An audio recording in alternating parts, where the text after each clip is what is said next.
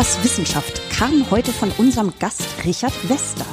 Mein Name ist Heike Muss und ich bin total gespannt und neugierig auf das Gespräch mit einem Mann, der seit den späten 70er Jahren deutsche Pop, Rock, Jazz oder schlicht Musikgeschichte mitgeschrieben hat, der nicht nur mit seinem unverwechselbaren Saxophon-Sound die wichtigsten westdeutschen Bands verstärkt und geprägt hat, sondern als Musiker, Komponist, Performer und Produzent wirklich alle denkbaren Bühnenarten bespielt hat würde ich jetzt anfangen, alles aufzuzählen, was er je künstlerisch angefasst hat, dann wäre dieser Podcast zu Ende, bevor mein Gast nur ein einziges Wort gesagt hätte. Deshalb stopp hier und herzlich willkommen, Richard Wester. Dankeschön für diese wunderbare Einleitung. Sowas liebe ich. ja, ich habe mir überlegt, wir schaffen das ja unmöglich, über ihr ganzes bisheriges Leben in diesem einen Podcast zu sprechen. Und nur über Musik quatschen ist ja auch doof. Deshalb habe ich eine etwas lückenhafte Musik Musikauswahl getroffen aus dem, was mein Musikstreaming-Dienst mir so zur Verfügung gestellt hat. Ich spiele also immer mal einen Titel und dann reden wir darüber. Hm, okay? Gerne. Gut. Ganz chronologisch gehe ich dabei nicht vor, das wäre ja auch öde, sondern ich springe gleich mal mitten in die 80er Jahre hinein. Wir wollen das heute hier mal ein bisschen konkreter machen und nicht nur ein paar fromme Sprüche und deswegen steht das hier auf dem Zettel. Wenn heute bei diesem TV-Spektakel so 50 bis 100 Millionen D-Mark für Afrika zusammenkommen, dann ist das zwar spitze, aber es ist nur eine relativ kleine Hilfe. Außerdem ist diese Spendenaktion ja auch genau genommen nur der erste Teil einer Rückzahlung an die durch Kolonialherrschaft ausgeplünderten Länder. Es ist eine Tragödie, dass es die Menschen überall auf der Welt zulassen, dass die Regierungen der Machtblöcke für Mordwaffen in diesem Jahr mehr als 100 Milliarden Dollars, eine unvorstellbare Kohle, raustun. Mit einem Bruchteil dieser giganten Asche könnte man problemlos die Weltbevölkerung ernähren.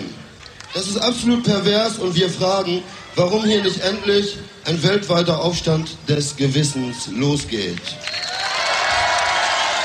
Ja, Udo Lindenberg ruft auf zum weltweiten Aufstand des Gewissens. Das war am 13. Juli 1985, bevor die Band für Afrika live vor dem Kölner Dom den Song Nackt im Wind performt.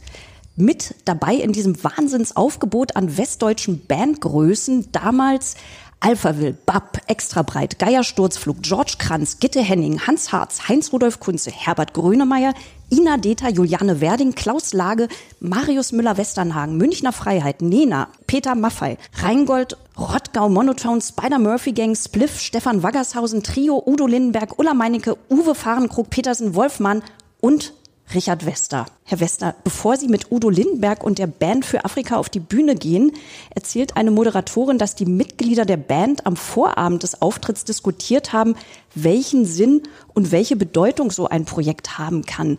Und daraus ist dann der Text entstanden, den Udo Lindenberg vorgetragen hat. Haben Sie da auch mitdiskutiert? Nein.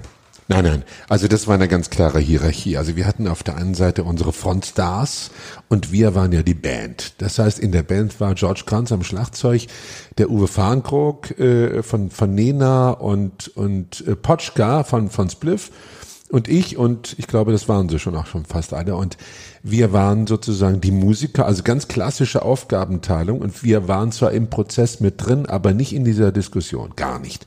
Da gab es tatsächlich auch eine Zweiteilung der Klassengesellschaft. Wir hören mal rein.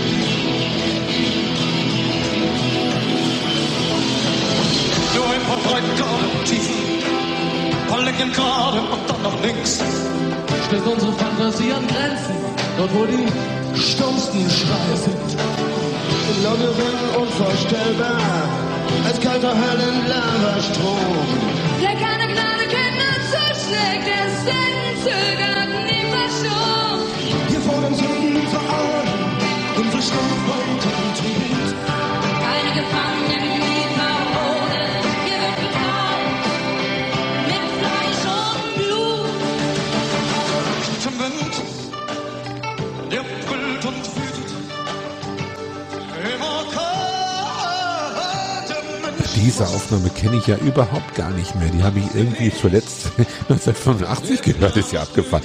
Wir fanden ja alle diesen Song grauenhaft. Eigentlich war der grauenhaft. Der war ja auch, das war ja die deutsche Antwort auf Band für Afrika. Also das war ja sozusagen die, für Band Aid die deutsche Antwort. Und wir mochten den Song alle nicht. Das war so ein Betroffenheitslyrik auch erschrecklich. Deswegen hat er auch nie durchgestochen. Was aber an der, an der ganzen Geschichte wirklich toll war, war das Kennenlernen von vielen, vielen Kollegen, was wirklich großartig war. Ich habe ja ganz, ganz viele von denen im Laufe der letzten 20, 25, 30 Jahre dann in meiner Nacht der Lieder in Flensburg gehabt, also als, als, als Partner auf der Bühne. Das ist so ein Format, was ich da oben gebastelt habe. Und das Schönste war an der ganzen, ich werde ich nie vergessen, das Schönste an der ganzen Aufnahme, an der Studioaufnahme war, dass mich, äh, also wir haben ja nacheinander aufgenommen, also nicht zusammen als Band, sondern tatsächlich zeitversetzt hintereinander. Und mich haben produziert Herwig Mittegger, mit dem ich ja viele Jahre zusammengearbeitet habe, mit Ulla Meinecke und Herbert Grönemeyer. Und die beiden waren so lieb und die waren so nett. Und Herbert, nee, das war wirklich eine ganz, ganz bezaubernde Begegnung. Habe ich nie vergessen. Und äh, Grüße an dieser Stelle, Herbert. ja, okay. Er wird den bestimmt hören, den Podcast. Er wird den bestimmt hören, garantiert. Absolut. Aber äh, wie hat das denn damals funktioniert? Gab es da irgendwie Diskussionen, wer welchen Part singen soll oder wurde das dann hinterher zusammengeschnitten? Da waren wir nicht involviert. Also ich wurde als, als Musiker gefragt, hast du Lust mitzumachen? Und die Frage war ja rein rhetorisch, natürlich. Da musste man ja mitmachen, das war ja eine Siegerjung, das war ja eine Olymp, da mitmachen zu dürfen. Und ich war vollkommen begeistert, aber wir waren an diesem Prozess nicht beteiligt. Die Haupt, die Hauptakteure äh, waren, soweit ich mich erinnern kann, Herbert und, äh, Wolfgang und Niedecken. Wolfgang Niedecken, der da, der den Text gemacht hat und äh, und die Berliner Fraktion nochmal mit mit Herwig Mitteregger. Die haben da auch nicht mitgewerbelt. Äh, Rakete war auch nicht mit drin. Mhm. Aber Wolfgang Niedecken sieht man auf der Bühne nicht. Es gibt, ich habe die Musik hier aus einem Video ja, ja. und äh, aber der stand nicht mit auf der Bühne. Ich ne? weiß das nicht mehr. Also ich meine, auf dem Plakat, auf dem Bravo-Post, auf dem berühmten, da ist er, glaube ich, zu sehen. Mhm. Oder gab es da Zoff? Ich weiß das nicht. Haben Sie mir nicht die Geschichte erzählt, dass der in der Zeit in der Türkei war und nee. telefonisch nicht erreicht nein? Ach nein, nein, nein da verwechseln ich, Sie mich. Nein, mit das habe ich, das, da verwechsel ich Sie ja. mit Wikipedia. Das habe ich ja. nämlich in Wikipedia gelesen. Nennen Sie mich doch einfach Wiki. Genau, der kleine Held. Der genau. kleine Wiki. nee, ich habe tatsächlich im Wikipedia-Eintrag gelesen, ja. dass dieses Konzert zustande kam, als Wolfgang Niedecken gerade mit dem äh, Bus oder mit dem Camper in der Türkei unterwegs war hm. und keinen Anschluss hatte. Und man wollte den noch anrufen anrufen, um ihm zu sagen, er soll nach Köln kommen mhm. zu dem Konzert, aber er war einfach nicht erreichbar.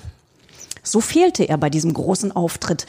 Aber Sie haben in der Zeit sehr viel mit Ulla Meinecke gespielt. Richtig, das war ja meine Hauptband. Also genau. Ulla, Ulla war ja meine Hauptband. Mit der war ich zehn Jahre unterwegs. Aber nicht nur. Sie haben ja auch mit anderen Bands regelmäßig gespielt. Ja. Wer war denn da noch so? Also regelmäßig mit Stefan Waggershausen. Das war immer so eine merkwürdige Kombination. Fritz Rau war damals der Tourneeleiter, also der, der, Hat der. Fritz Rau auch diesen schönen Satz Stefan Waggershausen, der sanfte Rebell, ausgedacht? Das weiß ich nicht mehr. Das, da, da war ich klein, das, war, das lief, glaube ich, beim Mama-Konzert. Fritz hat aber diese, diese Tourneen zum Teil ausgerichtet.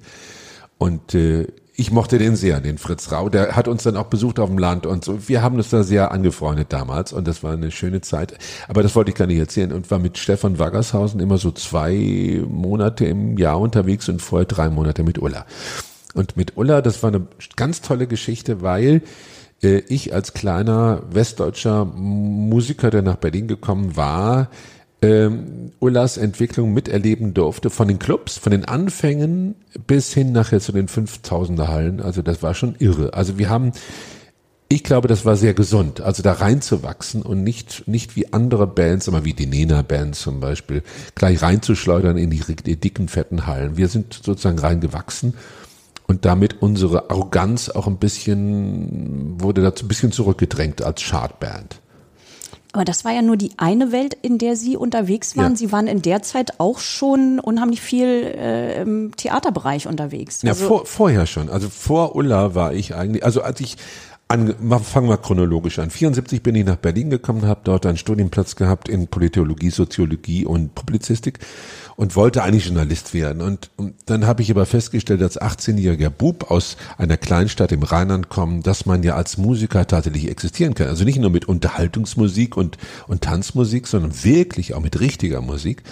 Und das hat mich dann so fasziniert, dass ich da reingerutscht bin in die, in die Berliner Szene und hatte unglaubliches Glück, weil ich mich wiederfand in einer Musikschule Neukölln, und diese Musikschule in Köln bot plötzlich nicht nur Instrumentalunterricht an mit den SFB Tanzorchesterleuten, die großen, die wir damals hatten, sondern der, die boten plötzlich Percussionunterricht an mit von Noisy, also mit angesagt richtigen Leuten aus der Bundesrepublik Deutschland auch.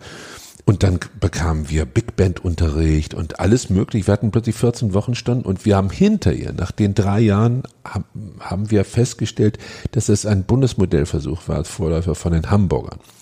Also die Hamburger Uni hatte sozusagen den Vorläufer in Berlin zum ersten Mal U-Musikstudium sozusagen durchzuziehen und wir waren die Probanden. Zu den Probanden gehörte auch George Kranz zum Beispiel und eine ganze Menge von anderen Kollegen. Ungefähr 20, alle sind Profis geworden und das war eine ziemlich tolle äh, Geschichte.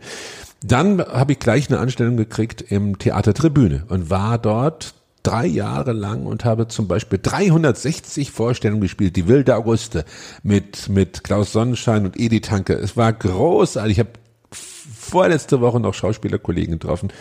Dann habe ich gesagt, könnt ihr euch vorstellen, ich sitze als kleiner Bub in der Garderobe und neben mir sagt plötzlich ein großer, starker Mann, sagt zu mir, na Kleiner, wo kommst du denn her? Und das war Arnold Marquis, die Stimme John Waynes. Und so, so eine Leute saßen da drin. Es war eine großartige, ich liebe Theater seither, ich habe mich festgefressen im Theater. Und dann bin ich auch gleichzeitig mit Ulla auch reingekommen in dieses Krips-Theater äh, und habe dann im Krips auch drei Jahre gearbeitet mit Alles Plastik und war dann Mitkomponist von Linie 1 in dieser Genau, Probe. da wollte ich nämlich mal nachfragen. Also das, ich hätte so gerne da jetzt eingespielt, Ja. die Musik von Linie Ja, 1, ja. aber das war irgendwie so ein bisschen schwierig rauszufinden, bei welcher Aufnahme sie dabei gewesen Ja, wären. allen. Ehrlich gesagt findet sich kein Hinweis auf ihren Namen bei diesen Einspielungen. also Aber ich bekomme Tantiemen. Ach, bekommen Sie? Ja, sicher, ich bin also ich meine, Mitkomponist. es ist ja, es ist ja, es ist ja wirklich ein Wahnsinn. Damals hätte ja keiner geahnt, Nein. dass das Musical so Nein. erfolgreich wird. Nein. Das erfolgreichste deutsche Musical nach der So Drei-Groschen-Oper das. weltweit. Und ich hätte jetzt gedacht, äh, wenn Ihr Name da nicht drunter steht, dass das sich vielleicht ausgewirkt hätte auf so ein paar Tantiemen. Nein, es, wir haben eine unglaublich schlechte CD produziert damals, also LP produziert, die war richtig schlecht. Dann gab es den Kinofilm, da habe ich, ich habe bei allen Sachen mitgespielt. Und die Urfassung ohnehin. Wobei die Musik ja immer, also Text Volker Ludwig und Musik immer Bürger Heimann zugeschrieben wurde. Ja, so, das so war auch so. Offiziell, offiziell war das so, aber wir haben als Band die Hälfte der Tantiemen von Bürger bekommen, weil das auch gerecht war. Der Prozess war so, Bürger hat komponiert offiziell und wir als Band haben mehr als mit, mitkomponiert und deswegen bekommen wir bis heute Tantiemen. Das ist die Tatsache. Mitgespielt habe ich bei allen Aufnahmen, soweit ich mich erinnern kann. Es sei denn, die hätten, was ich aber nicht weiß, irgendwann mal später noch mal eine neue CD oder eine neue LP, das weiß ich. Und dann, dann wäre wahrscheinlich dann mein Nachfolger äh, Tom Keller hätte dann wahrscheinlich gespielt. Wie lange sind Sie da geblieben beim Gripstheater? Beim Krips war ich, ich weiß das auch nicht mehr so genau, so zwei, drei Jahre. Also die, die Linie 1 Zeit habe ich die in der ersten Zeit voll mitgemacht, war auch mit in Irland, war auch mit in England und so. Also die, die Auslandstourneen habe ich noch mitgemacht. Bin dann aber 1989, wann war die Premiere, wissen Sie das? Ja, die war 1986. Sehen Sie, dann war ich drei Jahre beim Krips. Dann ist die Antwort klar. War 89, habe ich alle Zelte in Berlin abgebrochen und bin mit meiner Frau gezogen nach Schleswig-Holstein. Gut, da reden wir gleich nochmal Genau. drüber. Aber 89 jetzt, Cut, war richtiger Cut. okay, und ich mache jetzt auch einen Cut und wir springen jetzt nochmal ein bisschen zurück in der Zeit. Ich spiele jetzt mal was. Mal gucken, wann Sie diesen Titel das letzte Mal gehört haben.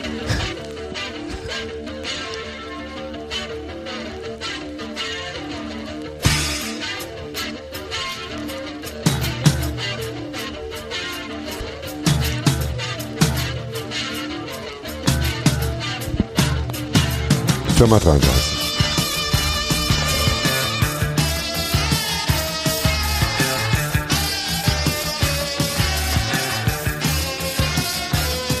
Berlin.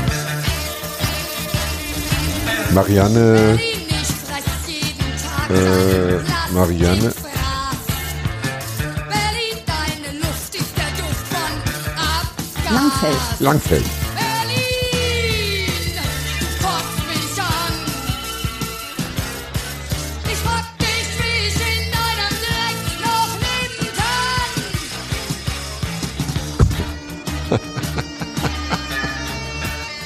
schrecklich. Eine schreckliche Musik. War das damals Ihr Lebensgefühl? Nein, überhaupt gar nicht. Ach Quatsch. Nee, das waren die Endzeiten von Firma 33. Also eine, eine, eine Band mit, mit Jazzrock mit deutschen Texten ursprünglich. Aber es gibt eine wunderbare LP von 1933, äh, wo, wo, die wirklich nett gemacht war damals. Und das war, und wir waren auch relativ erfolgreich in Berlin. Wir haben im Quartierleitern gespielt, auch bei der, bei der, bei dem großen öffentlichen, äh, äh, bei der Ouvertüre hätte ich beinahe gesagt, von Nina Hagen nach der berühmten Talkshow. Das Doppelkonzert, Firma 33 und Nina Hagen Band. Wir haben ausgelost, wer als erster spielt und die Schlange ging runter irgendwie bis zum Nollendorfplatz. Eine Wahnsinnsgeschichte, eine so irre und wir waren so glücklich, dass wir das Schlechte losgezogen haben, nämlich zu Anfang zu spielen. Es kannte keiner Nina Hagen und am Vorabend war die berühmte Talkshow. Wann war das? In welchem Jahr? Ja, das weiß ich doch alles gar nicht mehr. Ich habe so ein schlechtes Namensgedächtnis. Ich, ich glaube, kann das sein 1976? Hat sich da die Ja, das könnte, könnte sogar sein. Also ich, 33 gegründet? nee, die gab's vorher schon. Ach, die gab's Die vorher. gab's vorher schon. Ich bin aber zu Firma 33, das könnte gut sein, 75, 76 gekommen. Äh, parallel zur, zur, zum Theater Tribüne und habe dort fleißig mitgespielt. Und das, und dann ist leider unser Sänger damals gestorben an Hodenkrebs und Marianne Langfeld wurde dann als neue Sängerin etabliert und dann bin ich auch raus. Das mochte ich. Ich mochte sie nicht, wir mochten uns gegenseitig nicht und ich mochte vor allem die, die sogenannte neue Musik nicht. Da, da, die haben, die Jungs haben versucht, ein bisschen aufzuspringen auf dem Trend damals. Bisschen punkig, bisschen anti, bisschen schmutzig, bisschen dreckig. War nicht meine Welt. Ich war, fühlte mich mehr aufgehoben bei Ulla. Verstehe. Und Sie sind nochmal wann, in welchem Jahr nach Berlin gekommen? 74. 74, 74. genau. Und haben aber vorher auch schon Musik gemacht, Ja, oder? mit, mit, mit 16 war ich in so einer Jazzrock-Band in meiner kleinen Stadt Linz am Rhein und, und wir haben da so ein bisschen, so ein bisschen gespielt, eben nett gespielt. Aber, aber äh, richtig Musik fing an in Berlin. Ich bin Späteinsteiger. Und Sie haben mit Saxophon angefangen. Und 16, mit 16, alles mit 16. Das, äh, Wahnsinn. Und vorher nie Klavier oder Blockflöte? Nein, oder wir waren, äh, mein, mein, mein, meine Eltern waren Kaufleute und wir hatten einen richtigen Kaufmannsladen und das passte wie Niedecken übrigens. Haben wir schon später sehr oft darüber gelacht, wir beide, als wir auf China-Tourneen waren. Und, und nein, das passte da in so ein Haushalt nicht rein. Aber ich habe tatsächlich mich dann erinnert, früher, ganz früher, und da müsste ich so, also acht oder neun gewesen sein, habe ich im Flur unseres Hauses ein Radio, ein altes Radio aufgebaut und habe auf Waschmitteltrommeln getrommelt zu den zu der Musik dazu und habe dann so mit mit 14 eine Trommelflöte bekommen, so eine Spielmannsflöte und habe dann Lieder versucht mitzuspielen. Und meine erste LP, und da habe ich dann mitgespielt, auch merkwürdiger Musikgeschmack für einen 14-Jährigen damals. Äh, Flames of Life, mit, da war drauf Hans-Dieter Hüsch, Reinhard May, Joanna, und ich habe die alle später kennengelernt und habe mit allen mich mit richtig angefreundet. Also, also Hans-Dieter Hüsch war einer meiner Liebsten und, und, und mit Reinhard habe ich Kontakt bis heute. Also das war ganz, ich habe denen das auch allen erzählt, dass ich damals dann als Bub irgendwie da mitgeflötet habe. Und Hans-Dieter Hüsch hat, wir haben uns immer getroffen bei der WDR-Unterhaltung am, am, am, am, Nachmittag, am Wochenende. Und da hat er immer mich anmoderiert, mein Lieblingssaxophonist. Und nein, das war richtig niedlich, richtig niedlich, also tränentreibend. Toll. Ich habe ja schon gesagt, wir springen ja ein bisschen hin und her Ja, in der das Zeit. müssen wir Und wir müssen zwangsweise, jetzt mal wieder ein zwangsweise, bisschen ja. in die Gegenwart Ja, springen. ja. Sie sind ja nicht nur nach Berlin gekommen, um mit mir den Podcast zu machen, sondern Sie geben heute Abend bei uns in der Landesvertretung Schleswig-Holstein ein Konzert mit einem alten Weggefährten, mit Manfred Maurenbrecher und mit George Nussbaumer und haben dafür ihr gemeinsames Randy Newman-Projekt Reloaded. Wir hören mal eine Live-Aufnahme von Dixie Flyer aus der historischen Hofersäge. Meine Damen und Herren, Richard Wester, Manfred Maurenbrecher und George Nussbaumer live 2011 in Appenzell. Wo haben Sie die denn hier, die Aufnahme? Naja, ist alles nicht so einfach, Aufnahmen zu finden. Ist ja abgefahren. Ist ja abgefahren.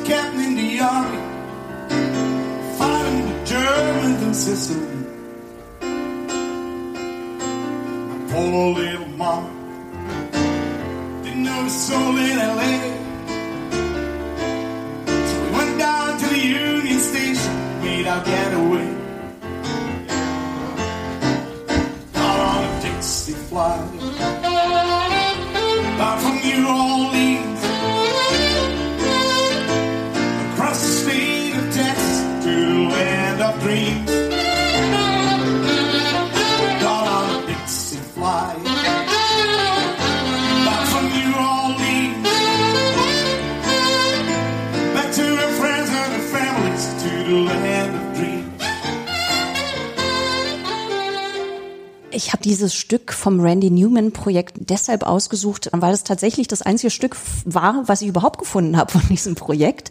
Denn ich glaube, es gibt davon auf jeden Fall keine CD im Handel, oder? Nein, wir, wir hatten gar nicht die Erlaubnis dafür. Also bis heute nicht. Wir haben eigentlich, ich habe eigentlich sieben Jahre lang haben wir Tourneen gemacht ohne Ende und das war wirklich World Celebrated in Anführungsstrichen und das war wirklich so, dass die Fans da, die kamen da richtig in Scharen. Aber ich habe jeden Abend auf der Bühne angesagt, dass wir das eigentlich gar nicht veröffentlichen dürfen, weil wir die Erlaubnis vom Meister nicht haben, von Rain Newman eben nicht haben. Und in Wirklichkeit haben wir eigentlich damit spekuliert, dass der Meister selbst uns mal verklagt und wir dann in der Zeitung stehen oder so. so, so einen kleinen Bubentraum.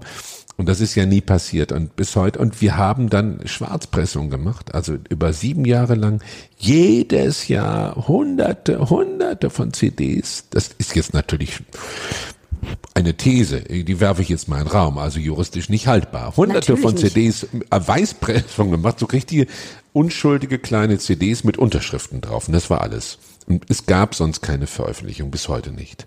Und Sie haben aber Randy Newman niemals so eine CD geschickt. Nein. Ich springe jetzt noch mal zurück ins Jahr 1988. Da haben Sie Ihr erstes Soloalbum Heimat aufgenommen. Ja.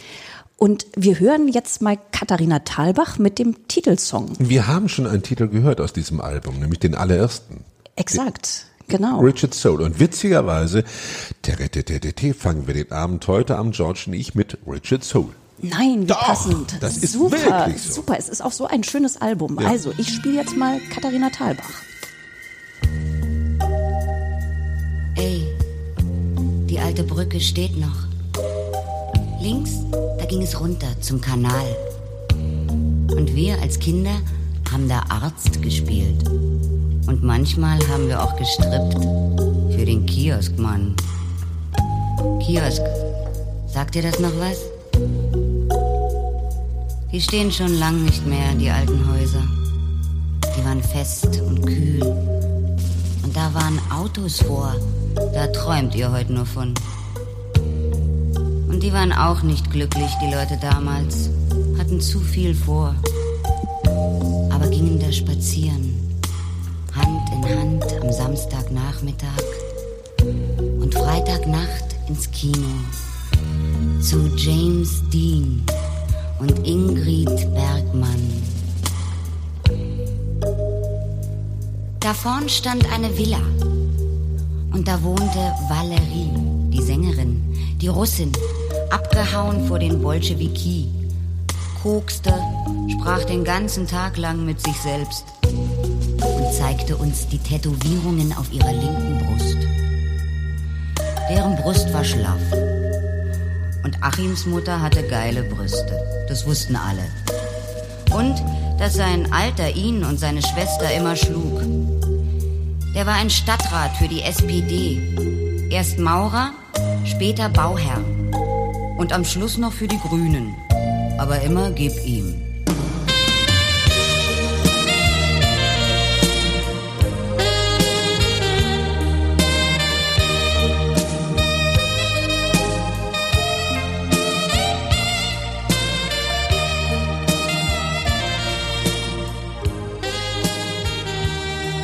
Wie kam es denn zur Zusammenarbeit mit Katharina Thalbach? Das war meine erste Instrumental-CD, die ich gemacht habe. Heimat hieß die.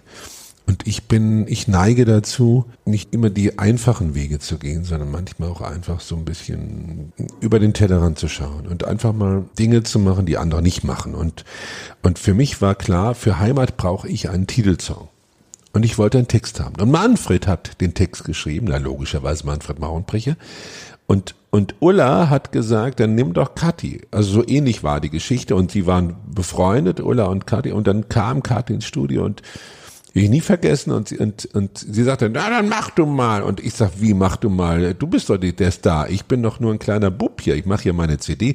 Nee, nee, nee, nee, nee. Du sagst mir jetzt genau, was ich machen soll. Und dann, musste ich dann irgendwie Kati produzieren, was, was ein großes Vergnügen war, weil sie einfach eine ganz große ist. Und was ich immer bis heute daran merke, dass ganz große lassen das dann einfach floaten und lassen einfach mal sein und müssen nicht zeigen, wie toll sie sind.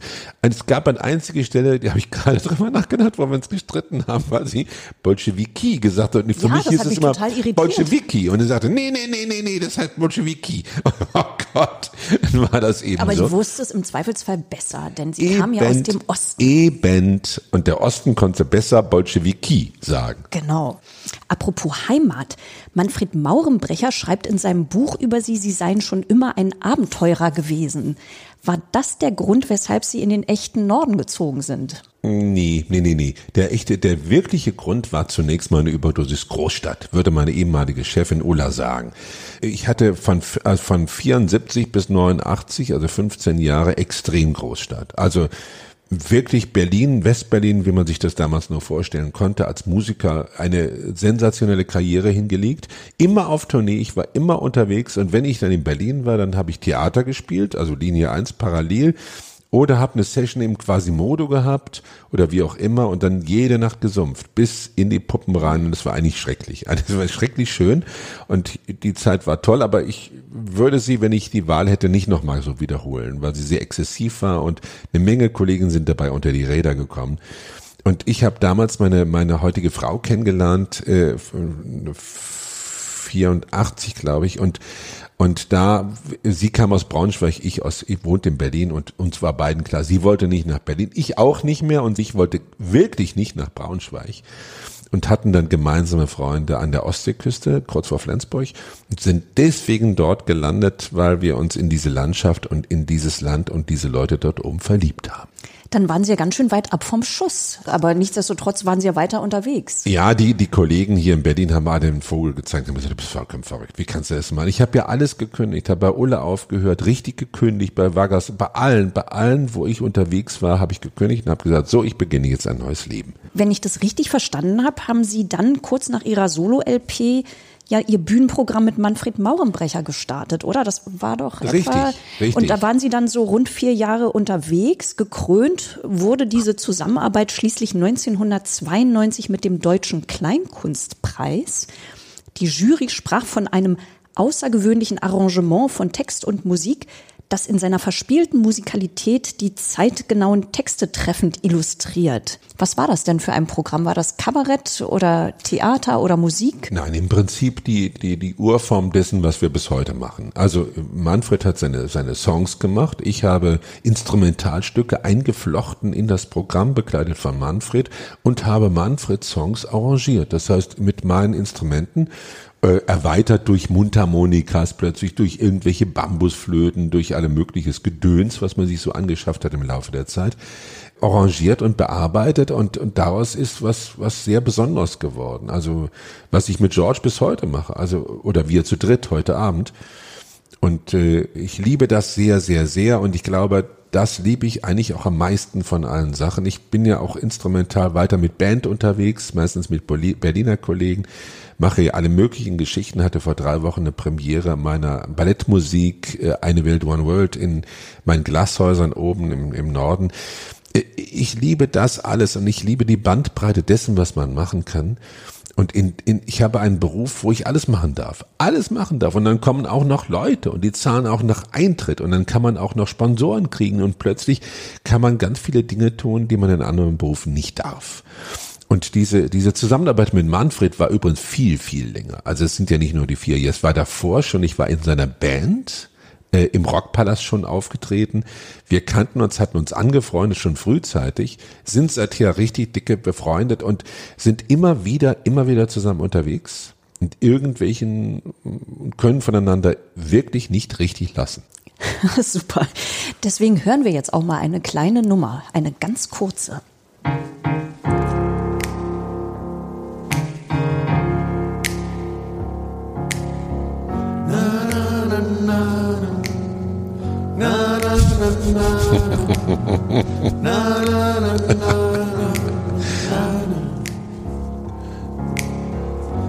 Hey du nö.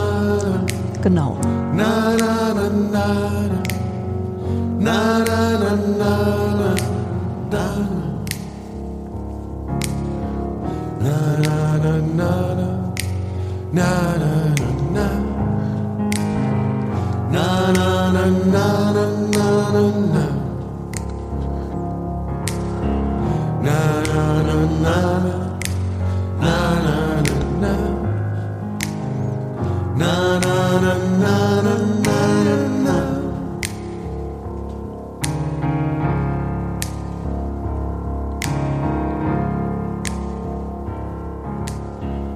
Fliegen Sie? Nö. Moment noch, ich frag, fliegen Sie immer? Nö, mein Herr, mir wird schlecht davon. Aber so hören Sie doch. Fliegen Sie immer zur gleichen Zeit? Wenn mir schlecht wird davon, wie werde ich fliegen? Und wohin denn auch übertriebenerweise? P fliegen Sie immer zur gleichen Zeit Ihren... Nö. Fliegen Sie Ihren Schlaftrunk immer zur gleichen Zeit? Ähm, Schlaftrunk? Nömen? Tja, wenn Sie das meinen, allerdings. Immer zur gleichen Zeit. Danke. Und entschuldigen Sie für die Sprache. Aber die Herzen verstanden Sie.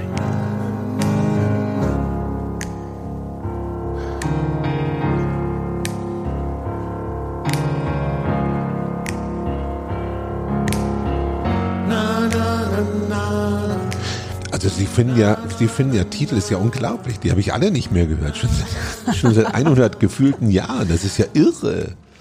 Was ich ja so irre finde, dass Trip. Manfred Maurenbrecher so berühmt geworden ist, obwohl er nuschelt, lispelt und spuckt offenbar beim Sprechen. Also das ist ja eigentlich ein Ding, ne? Nee, aber so, so, eine, so eine Typen wie er sind immer berühmt geworden, irgendwie. René Newman ist ja auch kein leichter und kein, oder Tom Waits oder wie sie alle heißen. Das stimmt. Es gibt ja immer so eine Figuren, die, die schrill sind und, und nicht ganz in diese Gesellschaftsnorm reinpassen und die, das sagt ja nichts gegen ihre Fähigkeiten, ganz im Gegenteil.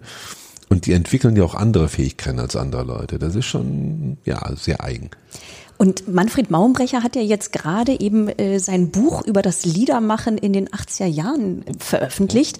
Und darin liest man unter anderem, dass Sie Ende der 80er mit Finanzierung des WDR und einer Truppe von 20 Leuten für zwei Konzerte nach Südfrankreich gefahren sind. Mit dabei waren Reinhard May, Klaus Hoffmann, Ulla Meinecke und andere. Wie kam denn der WDR dazu, so eine Tour zu finanzieren? Das Sowas hatte- ist doch heute nicht mehr denkbar, Nein, oder? Das ist nicht mehr denkbar. Und das hatte ja auch ein Nachspiel. Es gab dann einen, einen Prozess Oh. gegen den Redakteur, also Oh ganz, Gott. eine ganz böse Geschichte, weil er hat das auf die Spitze getrieben. Also Mhm. wir sind nach Perpignan mit, mit, mit Flieger und Bus und ey, und das war alles ganz grauenhaft eigentlich, grauenhaft schön, weil wir sind gefahren, kamen dann an in einem großen Saal in Perpignan. Da waren vier Bands, drei oder vier Bands, wenn ich mich nicht ganz irre, und, und, und all diese Kollegen, die Sie gerade genannt haben. Und unterm Strich saßen nachher zehn Leute da. Und diese zehn Leute als Publikum und diese zehn Leute waren Freunde des Redakteurs. Und dann wurde getrunken, also mal vorsichtig ausgedrückt, und es wurde gegessen und wir haben gespielt. Also dekadenter ging's bei Louis XIV auch nicht zu am Hofe in Versailles. Und das war äh, ziemlich wahnsinnig, aber für uns alle ein tolles Erlebnis. Also es war ja nicht so, als wenn wir da geweint hätten. Erstmal haben wir viel Geld verdient, zweitens mal war das einfach ein schönes Klassentreffen. Und wie würden Sie das beschreiben? Wie hat sich die Musikwelt seitdem verändert? diese Business-Geschichten, die, die, die habe ich damals schon nicht richtig verstanden, weil ich nie fett im Business war. Ich gehörte ja nie zu den Leuten, die die fetten Verträge hatten. Ich bin seit 20 Jahren bei der Firma, bei den Meisels in Berlin, bei dem alten deutschen Musikverlag. Ich liebe diesen Verein, aber der ist ja nicht irgendwie jetzt ein Label, wo man sagen würde, dass die ganz weit vorne stehen damit. Oh Gott, jetzt habe ich was ganz Böses gesagt. Liebe Meisels, verzeiht mir, ich liebe euch. Äh, Schneiden wir raus. Das schneiden wir raus. Aber, aber es ist ja, es ist ja so. Und ich, ich, ich mag einfach das Musizieren und ich mag das Experimentieren. Ich mag das, probieren dürfen und fühle mich da richtig, richtig, richtig nochmal bevorzugt. Und äh, ich kann das nicht beurteilen, wie das ist heute. Ich hab, manchmal produziere ich junge Singer-Songwriter, das mache ich gerne und zwar sehr, sehr gerne. Hab gerade ein wunderschönes Album fertiggestellt. Talea heißt die junge Frau, die ist 20 Jahre alt, studiert in Hamburg an der Hochschule für, für Musik, äh, Schlagwerk und Orchesterschlagwerk, jetzt auch Jazzgesang. Und ich finde, sie ist eine begnadete Singer-Songwriterin. Ist eine von den vielen, die ich in den letzten Jahren auch mir mal irgendwie vorgeknöpft habe und in den Studie gegangen bin. Übrigens um die Ecke ins Hansa-Studio, ins berühmte, was ich nach wie vor liebe und verehre und wo ich auch damals meine erste CD aufgenommen habe, die, die Heimat, respektive LP. Und ich äh, empfehle denen denselben Weg, den wir damals gegangen sind. Also einfach bei sich selber zu bleiben, treu zu bleiben und, und äh, das Business als Vehikel zu nutzen, aber nicht so ernst zu nehmen. Sie haben ja, wenn ich in Ihre Vita so gucke, äh, anscheinend so mit den mit Beginn der 90er Jahre angefangen, sich so ein bisschen umzuorientieren äh, und stärker so in die Kulturproduktion zu gehen. Also zum Beispiel die Rheinfeld-Saga, die Sie gerade wieder zum wievielten Mal eigentlich aufgeführt haben, das fing auch damals so in den 90ern schon an. Ja, oder? das fing, da bekam ich den, den Auftrag von, von dem, von dem äh, Kultursommer Rheinland-Pfalz, also von meinem ursprünglichen Ursprungsland, Linz am Rhein, habe ich ja vorhin erzählt. Und äh, die baten mich, ein Event zu machen für Burgen und Schlösser. Und dann haben wir angefangen, sieben Jahre haben wir gespielt, immer vier Wochenende im Jahr äh, auf Burgen und Schlössern in Rheinland-Pfalz ein mittelalterliches Stück. Das Besondere an dem mittelalterlichen Stück war, das hieß die, die schöne Margarita. Ähm, das Besondere an dem Stück war, dass wir äh, die Szenen, sieben Szenen in sieben Räumen dargestellt haben. Das heißt, die Leute sind durch die Räume gegangen, die Schauspieler sind vor Ort geblieben. Das heißt, wir haben mit Doppelgängern gearbeitet und hatten sieben Hauptdarstellerinnen, die immer alle 20 Minuten losgezogen sind, wieder mit einer neuen Gruppe und daraus sind dann merkwürdige, bizarre äh, äh, Einträge im Guinness-Buch der Rekorde entstanden, zum Beispiel die am einem Tag am häufigsten stattfindende Theatervorstellung in Deutschland und so ein, so ein Quatsch alles. Und daraus ist entstanden, sieben Jahre später, äh, die Erben der schönen Margarita. Das spielte dann irgendwie Ende des 19. Jahrhunderts und war ein Musical. Und da haben wir dasselbe gemacht. Also sieben Hauptdarstellerinnen, äh, die den Prinzen am Ende der Szenerie äh, äh, küssen durften, respektive der Prinz die sieben, die sieben, die sieben Hauptdarstellerinnen. Und das war eine sehr, davon haben wir auch eine CD gemacht und das war eine sehr, sehr schöne Produktion. Immer, immer sehr, sehr, sehr erfolgreich. Da waren äh, auf der Marksburg an einem Sonntag sind dann eben mal 2000 Leute hingekommen, die wir durchgeschleust haben. Von morgens acht bis abends acht. Es war äußerst anstrengend, also kann man nicht anders sagen, aber befriedigend. Und daraus ist entstanden eine Produktion, die Aufgabe des Kultursommers Rheinland-Pfalz wiederum, ähm, macht mal was um die Geschichte der Rheinpfalz, eine typische Rheinburg 1300 Jahre Geschichte. Und daraus haben wir gemacht ein Werk wieder mit mit Teilnahme von Manfred Maurenbrecher, ähm, zwei Autoren, Leonard Reinirkens, ein leider schon verstorbener rheinischer Schriftsteller, der so richtiges, richtige sieben, auch da wieder sieben, acht Szenen dargestellt hat aus der Szenerie dieser Burg. Und Manfred hat einen Zeitreisenden stehen, lassen, einen Moderator, den gespielt durch Rudi C. Meidel, der die Menschen, die dorthin kommen, äh, durch diese Szenerien und durch diese, durch diese, durch diese Zeiten führt und mit Ortswechsel auch. Das heißt, wir haben dann, gehen da mit unseren damals 400 Leuten auch in den Keller und von dort aus durch die ganze Burg durch. Es ist sehr interaktiv. Dann haben wir 60 Komparsen und Feuerwerk jeden Abend, ein Riesenaufwand. Ein, und ich bin da sozusagen der Komponist und, und der Dramaturg und und der Spielleiter und es ist mein Baby. Und das habe ich gerade hinter mir jetzt die letzten äh, 14 Tage. Wir haben acht Vorstellungen gespielt, von alle ausverkauft, Standing Ovation.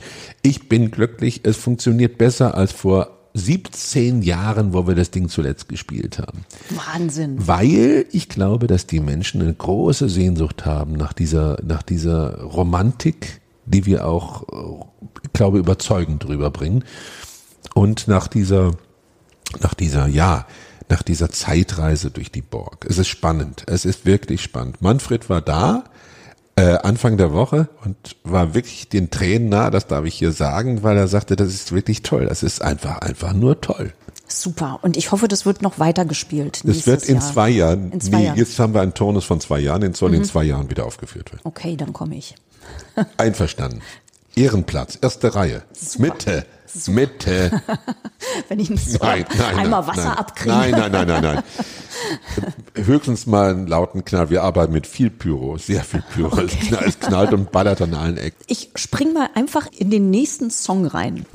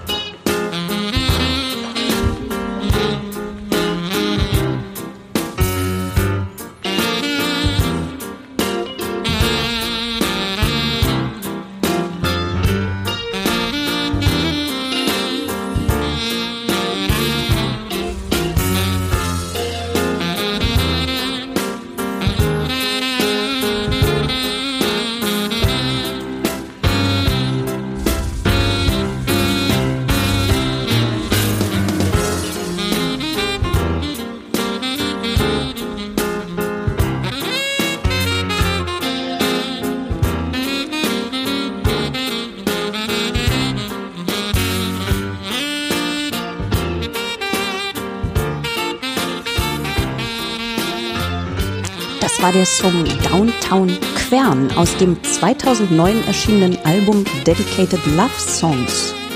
In Quern haben sie eine Veranstaltungsreihe, nämlich Salongespräche mit Künstlerinnen und Künstlern aus Schleswig-Holstein initiiert. Das muss so in dieser Zeit gewesen sein. Ich muss Sie jetzt richtig böse korrigieren. Also Sie werfen zwei Sachen zusammen. Oh, weia. Also einmal äh, diese Salon, also äh, diese Zusammenkünfte mit Künstlern in Schleswig-Holstein gab es, das ist richtig. Und das hieß aber Querdenker. Ja, aber das war doch in Quern, oder? Ja, ja, aber das hieß Deswegen Quer hieß es doch Querdenker. Ja, weil es- Querdenker, richtig. Man Genau. darf ja das Wort gar nicht nennen. Das ist ja, Ja, ein aber das, Kuhwort. wo- ich wollte ja, dass Sie es sagen. ein Kuhwort. Genau. Ich Wir habe wollen das es- extra so eingefädelt, dass Sie es. Wir wollen, aussprechen müssen. nein, ich, ein Kuhwort. nein, das war eine, war, eine, war eine schöne Geschichte zusammen mit dem Direktor äh, des Scheersbergs, einer Jugend, internationalen Jugendbildungsstätte, Hartmut Pikatz. Und wir beide haben dann eingeladen. Unter anderem einen jungen Robert Habeck und äh, ganz viele Künstler aus Schleswig-Holstein. Und was war der Impuls dafür? Die Idee war, einfach zusammenzuführen, eine Kommunikationsebene zu basteln, festzustellen, wer ist dann eigentlich im Lande überhaupt in Sachen Kunst, wie auch immer unterwegs, weil es gab bis dato, und ich glaube, es gibt es heute, keine richtigen Listen von, von Künstlern in Schleswig-Holstein. Meine Diskussion immer mit dem jeweiligen, mit der jeweiligen Kultusministerin und äh, ich glaube einfach, es wäre mal nötig, dass man mal so ein Inventar machen würde, so, so eine Inventarliste.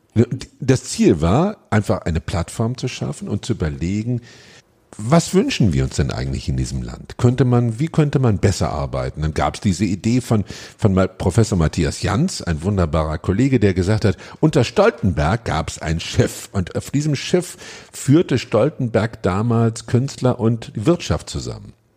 Dann haben wir das ein bisschen weitergeleitet mal. Herausgekommen ist bis dato noch gar nichts. Überhaupt gar nichts. Und es war auch, wir wollten aber auch nicht so wichtig sein. Also nicht in die Öffentlichkeit, noch nicht in die Öffentlichkeit treten. Wir wollten eigentlich eine Zeit lang, und das haben wir, glaube ich, zwei Jahre gemacht, einfach in unregelmäßigen Abständen miteinander reden. Hätten Sie denn nicht Lust, das mal wieder fortzusetzen? Ich bin, war dabei vor Corona. Ich habe mit Frau Prien zusammengesessen und wir haben überlegt und gemacht und getan.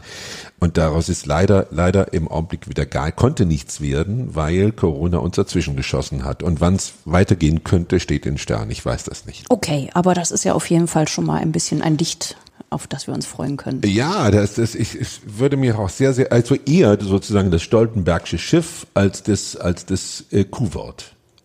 Genau, genau. Das sprechen wir jetzt nicht mehr Nein, das aus. sprechen wir nie wieder aus. Das N-Wort, das Q-Wort, wir kriegen das ganze Alphabet noch zusammen, wenn wir fleißig sind. Genau. Ach du Schreck. Gut, dann haben wir dieses Thema jetzt auch kurz Wir müssen- abgehandelt und kommen einfach und kommen jetzt einfach zum nächsten Song, den Titelsong der gleichnamigen CD Maumba und befinden uns jetzt im Jahre 2011.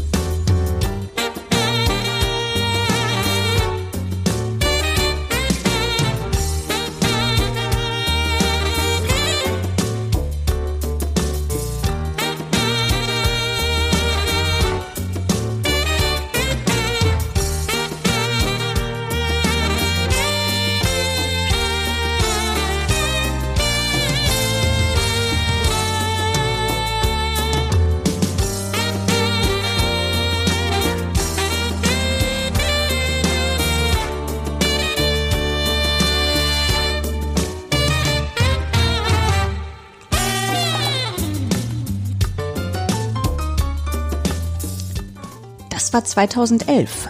Was war da los in Ihrem Leben? Können Sie sich daran noch erinnern? Von wann war die Dedicated Love Songs? Wissen Sie das? Ja, dies war 2009. 2009. Ist ja interessant. Wieso fragen Sie? Ja, weil ähm, ich finde, diese CD Maumba hat irgendwie mehr äh, andere musikalische Einflüsse als andere CDs. Aber vielleicht war das auch einfach nur so aus der Nee, nee, nee. Also ich habe auch gerade überlegt. Also das ist schon schon irre. Also die Dedicated Love Songs habe ich im Hansa wieder aufgenommen drüben und das Ganze live. Und da hat die Band hinter Glas gestanden. Ich war im Regieraum und habe ein bisschen Saxophon als Pilot dazu gespielt. Und mein äh, wunderbarer Toningenieur Alex Wende hat dann gesagt, äh, ja super, und dann machen wir es fertig jetzt. Und ich sage, Moment mal, wir müssen das Saxophon jetzt noch aufnehmen. Nee, nee, sagt, das ist schon alles drin. und das habe ich als, wir haben das live als Pilot, also richtig live eingespielt, während die Maumba ein Konstrukt war. Die Maumba habe ich zu Hause konstruiert mit, äh, mit einer Methode, mit der ich auch gerne arbeite, zu Hause am Computer äh, ein Layout zu machen von den Stücken und die zu belegen mit, mit Sounds von mir selber. Also das Solo habe ich zum Beispiel zu Hause gespielt, nicht im Studio. Und viele andere Instrumente wurden dann im Studio raufgesetzt. Also das ist so eine, so eine, so eine Layout-Methode, die ich sehr mag irgendwie. Was ich vorher noch nie gemacht hatte, nämlich mehr interdisziplinär zu arbeiten, habe daraus eine Ausstellung gemacht. Rotweinpropeller hieß die. Und äh, das Ganze auf dem Flughafen in Flensburg und in Bunker D der Fachhochschule Kiel. Und das zusammen mit Markus Herschbach, einem wunderbaren Lithografen, mit, äh, mit Jochen Missfeld, unserem schleswig-holsteinischen Vorzeigeschreiber, der einfach ein toller Autor ist und, und Flieger, deswegen auch Fliegehorst in Flensburg. Und Tietze Schmuck, die wirklich skurrile und wunderschöne Figuren aus Holz baut. Sehr einzigartiger Stil hat sie und das Ganze haben wir zusammengepackt als gemeinsames Projekt. Daraus ist ein Buch entstanden und eine Ausstellung. Und die Ausstellung war sehr erfolgreich und sehr merkwürdig, weil Jochen hat gelesen während der Ausstellung. Ich habe Musik gemacht. Tietze hat, hat ihre Ausstellung. Es war ein interdisziplinäres Projekt, von dem ich gerne viel, viel mehr hätte. Ist aber schwierig, diese Arbeit, weil man muss ja mit den Künstlerkollegen arbeiten, die aus ganz anderen Gefilden kommen. Das heißt, man muss sich annähern, man muss viel mehr arbeiten als wenn man mit nur, nur mit in Anführungsstrichen mit Musikern arbeitet. Und das ist, ja, ich liebe das sehr, weil ich glaube immer, dass aus diesen interdisziplinären Arbeiten etwas herauskommt, wozu wir Einzelne nicht in der Lage wären. Etwas Gemeinsames, was, was, was Größeres wird. Also dieses, äh, Jacques Lang in Frankreich hat das damals sehr, sehr, sehr, sehr gerne und sehr oft publiziert und vorangeschoben, während wir in Deutschland uns damit schwer tun, nach wie vor. Also ich glaube, Maumba war schon anscheinend so ein neues Kapitel in Sachen Musikproduktion, was Sie gerade erklärt haben. Mir kommt so vor, als sei der nächste Song auch ähnlich entstanden. Ich spiele den mal.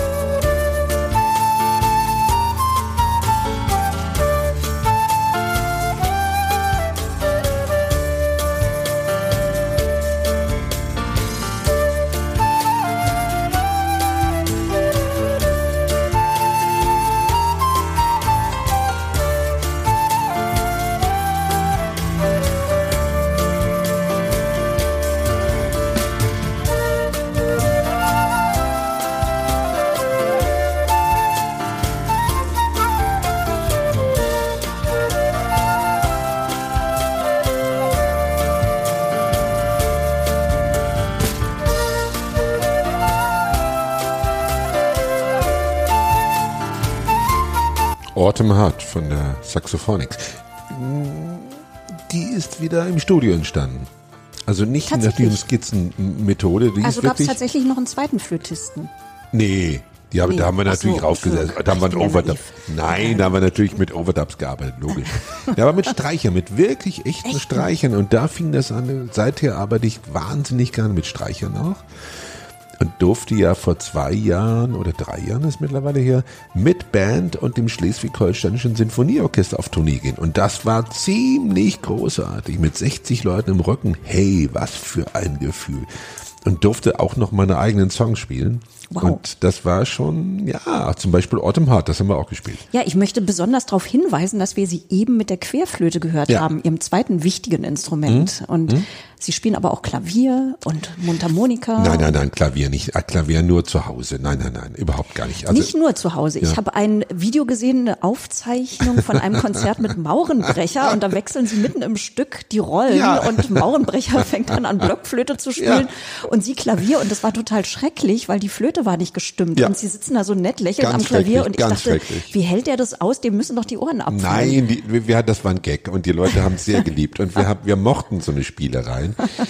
Für uns galt einfach, und das gilt für, übrigens für mich bis heute, die Bühne so auszunutzen, dass immer wieder Schatzkistchen rauskommen. Übrigens ein, ein, ein Krips-Theater-Phänomen. Also äh, das Krips hat ja immer äh, Kulissen, die aus Kisten rauskommen. Das waren meine, meine Liebsten zumindest. Also wo dann ganz tolle Sachen entstehen. Und das, so habe ich musikalisch auch immer gearbeitet. Das hat, das hat mich sehr beeindruckt und beeinflusst. Also auch mal so ein Kistchen rauszuholen, eine, eine falsch gestimmte Blockflöte von Herrn Dr. Maurenbrecher, macht nix, geht ja vorbei. Wie hat sich eigentlich Ihr Musikgeschmack so im Laufe der Jahre entwickelt? Also gibt es so Sachen, von denen Sie sich äh, sogar vielleicht distanzieren würden, also die Sie heute nicht mehr machen würden? Oder Ich würde heute so einen Titel wie, wie Berlin mit Firma 33 nicht mehr mitmachen. Also das ist, den finde ich heute immer noch blöd. Ich fand den damals blöd und finde den heute blöd. Und es gibt so ein paar Sachen, ein paar Studiojobs, die ich heute nicht mehr machen würde. Ich hab, war zum Beispiel mal bei Tangerine Dream in der Schweiz, wurde dann eingeflogen, ganz wichtig, war ganz, ganz wichtig, in einem mörder teuren Studio. Die haben wir damals, äh, bis heute glaube ich, riesige Tourneen gemacht. Griechenland, 30.000er Stadien, USA und so. Und dann habe ich dann irgendwas eingespielt, die waren auch sehr nett alle und so und überhaupt und eingespielt und dann bekam ich ein Angebot mit, mit nach in die USA zu reisen auf Tournee und dann war aber meine Forderung, meine war zu hoch, ich habe zu viel Geld gewollt. Nein. Doch.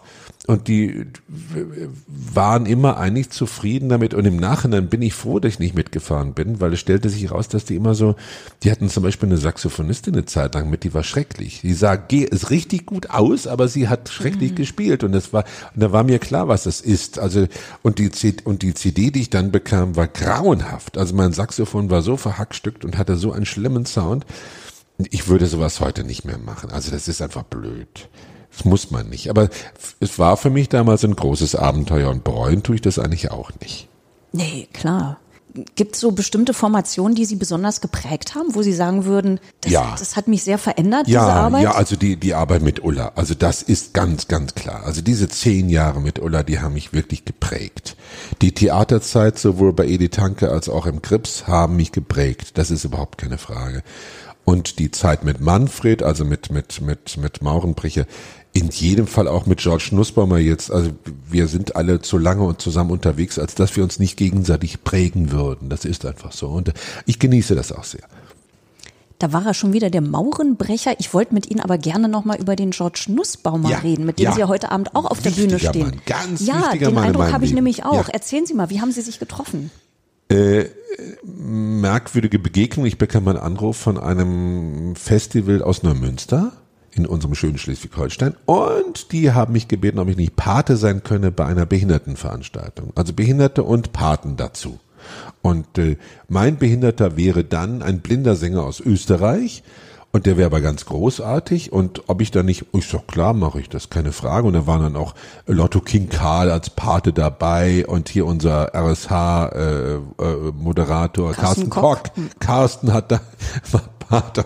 Und, und dann dachte ich, oh Gott, dann machen wir da einen schönen Abend draus. Ja, ganz witzig. Wir haben dann telefoniert, George Nussbaum und ich, und festgestellt, dass dieses Patenmodell so nicht funktioniert. Also das geht nun überhaupt gar nicht. Also äh, äh, es war merk eine merkwürdige Geschichte. Und dann haben wir uns getroffen vor Ort und habe einen, einen blinden Menschen kennengelernt, der eine unglaubliche Stimme hat. Eine unglaubliche Stimme. Nicht umsonst hat er dann 1998, bevor wir uns kennengelernt haben, den Grand Prix in Oslo gesungen für, für, für Österreich. Immerhin Platz 11. Also da würden die Deutschen sich, also wir Deutsche uns gerne mal die Finger danach lecken. Und eine unglaubliche Stimme gilt als die schwärzeste Stimme Österreichs, ist die, die Radiostimme Vorarlbergs, macht, da sind wir beide dann wieder zusammen bei unserem Lieblingsthema Radio und Podcast und überhaupt. Und äh, ja, und seither sind wir beide miteinander verhaftet. Also äh, das ist einfach toll und ich, das war sozusagen die Fortsetzung von der Zusammenarbeit mit Manfred. Nur weniger inhaltlich, sondern mehr musikalisch, weil George ist selbst schreibt wenig, also Texte gar nicht und Manfred schreibt ja viel, viel mehr, ist aber musikalisch auf einem anderen Fuß und deswegen ist das so eine, so eine Veränderung, also eine, eine Luftveränderung gewesen für mich, die mir sehr, sehr gut tut. Wir hören mal rein. Du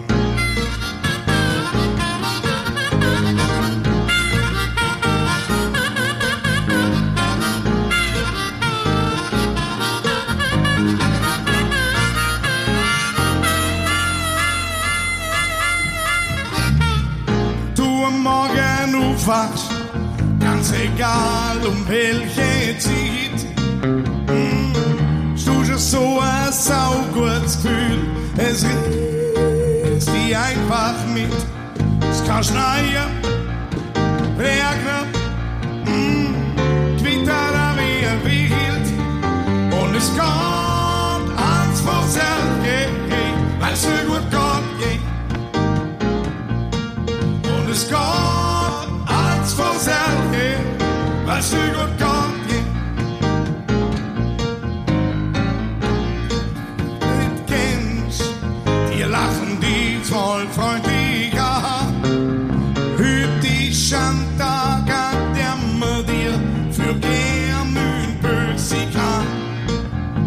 was ist das? Oh, was geschieht da? Yeah, ich denk, das ist ganz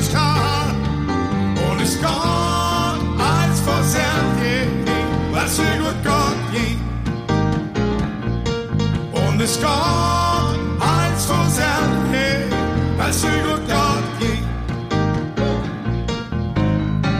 Du könntest die ganze Welt umarmen, yeah, ja, muss ich. Und wer könnte dich umarmen, yeah, das ist gut für dich. Und ich frag dich, hey, spürst? Hm, glaubst dran, du kannst geduld, was liegt.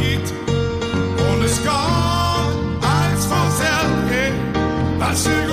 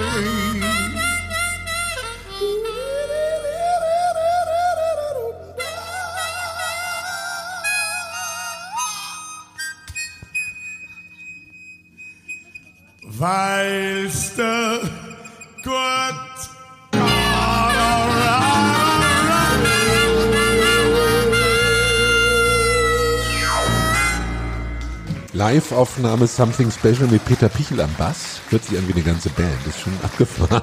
Ja, super. Und ist witzigerweise eine Punktlandung. Auch hier wieder, weil das war der Grand Prix-Titel, den George in, in Oslo gesungen hat. Wirklich? Ja. Ach. Das ist genau der Grand Prix-Titel. Ich wollte Sie nämlich noch fragen, ob Sie auch mal irgendwas mit dem Grand Prix zu tun hatten, weil irgendwie so viele deutsche Musiker Nein, ja mal. never in the life, never in Okay, the life, okay. weil ich, weil ich äh, auch gar nicht in das Schlagermetier reingehe. Eigentlich bin ich ein Singer-Songwriter. Das ist ja so komisch. Ich bin ja infiziert durch die vielen, vielen Jahre mit den vielen, vielen Sängern, die ich alle liebe, wie sie da sind. Aber ich bin infiziert und ich mache eigentlich auch Lieder mit meinem Saxophon.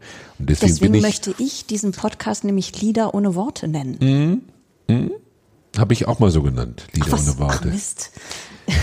Immer gibt- hat schon jemand vor mir die Das Idee tut gehabt. mir leid. Ich habe es wirklich so genannt. Und das ist ja auch aus der Klassik. Das kommt ja tatsächlich Natürlich, aus. Mendelssohn. Mhm. Ja, Mendelssohn, richtig. Und und äh, ich bin wirklich Liedermacher am Instrument und da, deswegen bin ich auch in dieser Instrumentalszene überhaupt nicht verwachsen. Gar nicht. Und zwar die mögen mich, glaube ich, auch gar nicht. Also liebe Kollegen, ich weiß gar nicht, ich glaube, ihr mögt mich nicht, weil ich bin da viel zu viel zu melodisch, romantisch, äh, liedhaft und voll infiziert. Stehe aber dazu, wie man merkt, und fühle mich da sehr wohl mit. Sie haben ja in wahnsinnig vielen Konstellationen gespielt und suchen sich auch immer wieder neue Leute, mit denen Sie was zusammen entwickeln. Was ich mich frage, diese Banddynamik, diese Gruppendynamik, die da entsteht, wenn man auch immer wieder mit neuen Leuten spielt, geht es da eher darum, dass man schnell einen Teamgeist findet oder geht es da um Hierarchien? Und wie erkennt man, ob das was werden könnte oder nicht? Ah, das ist auch wieder so eine gute Frage. Das ist wieder so eine gute Frage. Das ist eine, eine sehr ungewöhnliche und gute Frage, weil ich habe ja mit wirklich extremen Teams zu tun. Also bei der Rheinfeld-Saga jetzt gerade mit 60 Leuten, die ich unter, unter einen Hut kriegen muss. Deswegen schreibe ich Ihnen eigentlich auch eine hohe soziale Kompetenz. Das klingt jetzt irgendwie so nach Personalwesen, aber Ja. irgendwo braucht man da ja auch eine Begabung, dass das nicht alles ständig auseinanderfliegt, weil Sie haben es ja da mit äh, Individualisten zu tun, Egozentrikern. Ja, ganz klares Ja. Und, und ich glaube, es sind, es sind mehrere Faktoren. Einmal ist der erste Faktor ist das Casting.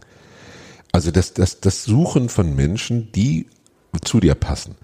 Und ich glaube, dass das, dass ich da ein gutes Händchen habe. Und äh, aber auch äh, die Kombi aus sozialer Kompetenz meiner Mitmenschen und deren Fähigkeiten. Ich habe auch schon Leute gehabt, die habe ich wirklich hochkant rausgeworfen und weil es einfach nicht ging. Also nicht unbedingt, weil die so doof waren, sondern weil wir nicht zueinander passten, unsere Nasen nicht passten und mit sozialer Kompetenz da nichts mehr angesagt war. Ganz im Gegenteil. Also ich äh, bemühe mich, ich, ich mag Menschen und ich mag mit Menschen arbeiten und, und mag vor Dingen die Ergebnisse. Das kann dann sehr schrill sein und es gibt immer wieder Komplikationen, immer wieder. Es, es, es, es ist und bleibt so. Ich hatte mal eine Begegnung, habe ich vor kurzem im Auto erzählt.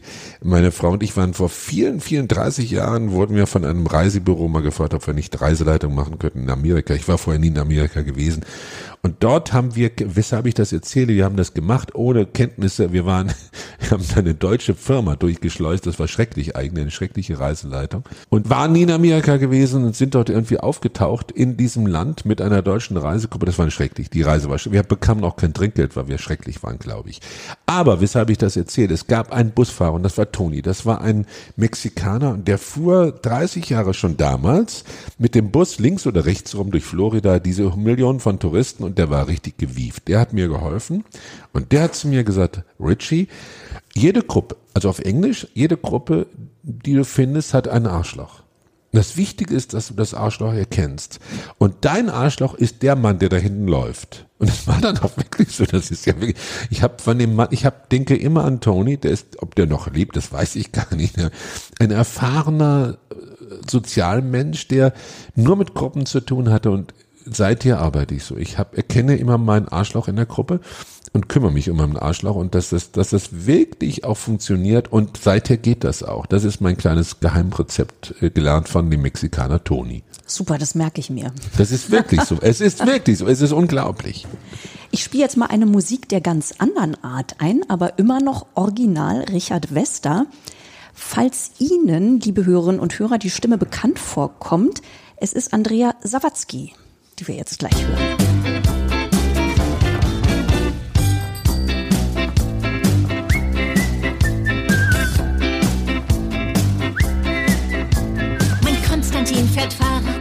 Macht er jeden euch auch erklären, was ich an ihm so mag. Vor einem Jahr, da hab ich ihn vorüberradeln sehen. Mit seinem sexy Fahrradhelm, schon war's um mich geschehen. Das war so wunderbar und heute sind wir ein Paar. Es ist ein süßer roter Fahrradhelm, darum hab ich ihn so lieb. La la la la la la, mit seinem süßen roten Fahrradhelm genau mein Typ. Kommt Konstantin auf seinem Rad, dann bleiben alle Wir hörten Andrea Sawatzki mit einer Auftragskomposition von Richard Wester für die Deutsche Verkehrswacht. Herr Wester, Sie haben richtig viele Auftragskompositionen gemacht, zum Beispiel für SAP, für die IG Metall, für die Stadt Cochem, für Audi. Sie haben Filmmusik gemacht. Anfang August hatte Ihre Tanzoper One World Premiere. Sie haben mit Captain Kymus Marching Band den rheinischen Karneval in den Norden gebracht und Sie haben unzählige Veranstaltungs- und Musikreihen produziert und ins Leben gerufen. In welchen Lebensmomenten fragen Sie sich eigentlich, ob Sie erfolgreich sind? Oder haben Sie dafür gar keine Zeit? Das sind ja Fragen. Hey, hey, hey, hey. Also sag mal so. Äh, Das muss ja nicht Ich finanziell bin- sein oder das bin- muss ja nicht nach Platten verkauften Nein, oder irgendwie nein, sowas, nein, sondern es geht Also- ja darum, wen will ich erreichen, habe ich was Gutes gemacht. Mein Planziel war immer, als ich mit 18, jetzt sind wir wieder beim Anfang, mit 18 nach Berlin gegangen bin und mit 19 entdeckt habe, dass ich Musiker sein kann und dann mit 20 plötzlich Musiker war. Mein Planziel war immer, so leben zu können wie so ein Bäckermeister. Das habe ich erreicht, bin ich reich geworden, aber ich lebe wie ein Bäckermeister, habe hab alles, was ich brauche. Wir haben ein tolles Haus, wir leben in einer tollen Gegend, in einem tollen Land, Schleswig-Holstein, was ich wirklich sehr liebe. Und, und äh, ich darf nochmal, was ich vorhin schon tausendmal gesagt habe, also ich darf so viele Sachen machen, die um die mich andere Leute beneiden und ich mich selber manchmal beneide und sage, wenn ich sowas höre wie, wie Andrea, die Zusammenarbeit war wirklich witzig und das war auch eine ist mir ein bisschen entglitt, entglitten der Titel, der sollte eigentlich ein bisschen mehr nach Comedian Harmonies klingen. Ach, aber das mit, hat man schon. Äh, ja, aber mit klar. Andrea ist das, ist das schon, schon ein bisschen härter geworden, witzig. Und das war sehr witzig, die Zusammenarbeit. Und wir haben es sehr gemocht, glaube ich zumindest. Also von meiner Seite aus zumindest. Das Video und, ist toll, das muss man sich unbedingt angucken. Ja, das ist wirklich auch alles sehr witzig gewesen. Und wir sind dann noch zusammen nach Speyer gefahren und haben zusammen Kaffee getrunken. Nein, das war, war eine, war eine immer schöne Zeiten. Und ich liebe die Begegnung mit die, all diesen Menschen. Also ich mag das einfach sehr. Und Erfolg, wenn Erfolg daran bemessen wird, was man alles in seine Biografie reinschreiben darf und was man alles hören darf und von wem man dann überrascht wird, zum Beispiel hier an dieser Stelle von Titeln, die ich hier schon zum Teil 20 Jahre nicht mehr gehört habe. Also da bin ich schon begeistert. Ich bin dann begeistert und sage, hey, das ist ja toll. Also wenn ich mir das mit 19 vorgestellt hätte, hätte ich gesagt, nee, das schafft er nie. Das ist Quatsch. Also das, äh, das ist wirklich Quatsch. Da hätte ich mir vorgestellt, dass ich in Berlin in irgendeinem Theater spiele, äh, mit Anfang 60 und irgendwo da vor mich hin brutzel. Irgendwie, und nee, aber so nicht. Es gibt ja nicht nur Erfolg, sondern immer auch die Kehrseite der Medaille, also auch Misserfolge. Wie sind Sie damit umgegangen? Das ist Ja, jetzt ich natürlich bin- eine Unterstellung, aber ich Nee, nehme an, jeder bin- Mensch erlebt immer beides. Ja, ich bin so ein Positivist. Also ich, ich, ich, das ist mein Naturell. Ich bin der fröhliche Rheinländer und das bin ich wirklich geblieben und und das ist, äh, ich nehme das dann nicht so ernst. Also ich, äh, wenn ich so einen Abend mal erlebe oder wenn wir auf Tournee sind und wir plötzlich in einem Club landen, irgendwo, wo plötzlich nur zehn Nasen sitzen, dann ist das ja ein richtiger Misserfolg. Und dann habe ich aber gelernt, das nicht persönlich zu nehmen, sondern da gibt es eine Vielzahl von Gründen, warum das da so ist. Das kann der Ort sein, das kann der Tag sein, das kann die Zeit sein, das kann das Programm sein, das kann meine Nase sein, das kann sein, äh, ich weiß nicht, was das ist. Und mir ist es dann irgendwann mal im Laufe der vielen, vielen Jahre gleichgültig geworden, also gleichgültiger geworden. Stimmt nicht ganz gleichgültig. Die schönste Geschichte, die ich erlebt habe mit George und Mauri, nämlich mit denen ich heute Abend hier bin in dieser Landesvertretung, war in Kaiserslautern in der Kammgarn. Ein riesiger Club, passen tausend Leute rein. Und der Kammgarn, Richie Müller, ich werde ihn nie vergessen, der, der hat dann irgendwie die, die, die, die, die, das hat das, der hat das total toll auf, also nicht der Schauspieler, sondern der, der damalige Besitzer von, von der Kammgarn. Der hat uns auf die Bühne gesetzt, er war ganz stolz, dass wir kamen und dann sagt er, ah, die Vorverkäufe sind nicht so gut, das ist alles nicht so super. Ah, haben wir gedacht, das ist ja, das ist aber doof jetzt, weil wir ja alle Höhen und Tiefen erlebt haben, wo plötzlich ein paar hundert Leute sind oder ganz wenig Leute. Wir kommen in die Kamgarn und äh, abends auf die Bühne und es sind drei Zuschauer im Raum. Nein. Ich schwöre Ihnen das. Drei Zuschauer in diesem 1000 Leute Raum. Dann haben wir uns, wir waren sehr, sehr gut gelaunt und haben uns vorgenommen, wir spielen drei Songs, für jeden von den dreien ein Song und jeder von den dreien kriegt ein Glas Sekt und dann machen wir Schluss. Das war unser Plan. Das haben wir auch gemacht. Wir wussten aber wirklich nicht, dass eine von den dreien eine Journalistin war. Und die hat am nächsten Tag ein Riesenfoto auf die Frontseite der, der, der Zeitung gepackt, mit dem Zusatz, dass wir eines ihrer schönsten Konzerte im Leben gewesen und eine Beschimpfung der Kaiserslauterner, dass sie nicht zu diesen Wahnsinnstypen gegangen ist, Weshalb ich das erzähle, ist einfach, manchmal dreht sich das um. Der Misserfolg von gestern kann der Erfolg von heute sein oder umgekehrt. Und das war plötzlich ein gigantischer Erfolg. Der Richie Müller hat damals gesagt, hey, wie, das ist ja wahnsinnig. Es ist für mich, für die Kamgarn toll und für euch toll. Und also so kippt das. Wenn ich richtig gerechnet habe, dann werden oder wurden Sie dieses Jahr 65 Jahre alt. Ich wollte gerade sagen, dass wir hier zwei hier quasi Ihren Geburtstagspodcast gemacht haben. Ich naja. wurde im März. Im März. Im März. Also dann, naja, ein bisschen nachträglich. Wir sind ein bisschen spät dran bisschen mit dem spät Geburtstag. dran, ja, ein bisschen Aber spät dran. Eigentlich wollte ich nur sagen, Ihr Leben, das ist so interessant. Ein Podcast, dieser Podcast reicht da ja nicht. Ich finde, Sie sollten auch ein Buch schreiben. Nee, Nee, also ich, wissen Sie, was ich tatsächlich gemacht habe, was ganz impertinentes? Ich habe vor, wann war das, vor drei oder vier Jahren, eine Ausstellung über mich gemacht. Was eigentlich eine Frechheit ist. Also es macht ein Udo Lindenberg, das macht vielleicht mal ein anderer Kollege irgendwo in Südeuropa und die habe ich tatsächlich gemacht in Flensburg und in Kiel, auch wieder im Bunker D, aus den Archiven vom WDR, vom Südwestfunk, vom Süddeutschen Rundfunk, vom NDR. Also eine Hörtheke mit, mit allen meinen CDs sind mittlerweile gut 25 und habe dann kleine Begegnungen da drin gemacht. Also mit, mit Maurenbrecher, mit Nussbauer, mit allen möglichen Freunden. Äh, Wolfgang Stute war da. Also wo wir dann oben zu zweit gespielt haben in der Ausstellung. Und ich muss ganz ehrlich gestehen, das war toll würde es nie wieder machen, aber meine Eitelkeit ist zuerst mal abgedeckelt. Also das war jetzt mal gut und ist ein Punkt und das müsste ich jetzt nicht nochmal haben. Äh, naja, für mich ist es schade, denn das war ja doch eine vergängliche Sache und wenn man die Ausstellung nicht sehen konnte, dann äh, kennt man sie nicht. Ja, ne? dann kennt man sie nicht, aber ich kenne sie. Na gut, okay. Also ich freue mich auf jeden Fall erstmal auf Ihr Konzert heute Abend bei uns in der Landesvertretung Schleswig-Holstein und danke Ihnen ganz herzlich für das Gespräch und spiele zum Abschied einfach nochmal Richards Soul. Ich danke Ihnen von Herzen für dieses wunderbare Gespräch. Ich habe neue Einblicke in mein eigenes Leben erhalten, wie bei der Ausstellung, und das reicht mir dann auch. Super. Ich hatte noch überlegt, ob ich am Ende Steinbergholz spiele, weil das natürlich auch interessant ist. Also einfach habe ich am meisten Geld verdient von allen Sachen, die ich gemacht habe in meinem Leben. Lag natürlich daran, dass ich das auf der Menschen nicht für immer, dann wenigstens für ewig hatte als Instrumentalstück, Text und Musik und live gespielt habe, jeden Abend. Also das war schon ein besonderes Stück. Und eine Hymne war für meinen damaligen Ort, also Steinbergholz. Und jetzt in Steinbergkirche, zwei Kilometer weiter. Und ich glaube, das hat sie auch so, ähm, das hat ihr Image einfach geprägt. Ja. Das war in der Ja. westdeutschen Bandmusik, war das einfach Ja, ihr das Sound. ist ja der auch Richard Wester Sound, weshalb worden. sie gebucht Es wurden. ist Ne? auch gespielt worden wie Teufel. Der WDR hat das rund gespielt, das Zeug. Ich habe so viel GEMA gekriegt, also das war großartig. Der einzige kleine Hit, den ich hatte. Wow. Dann hänge ich den hier vielleicht einfach hinten Ja, nochmal der dran. ist auch schön, ich mag den immer noch irgendwie. Der ist Okay. sehr besonders. Der, da ist mir wirklich ein guter Kuh gelungen irgendwie. Okay.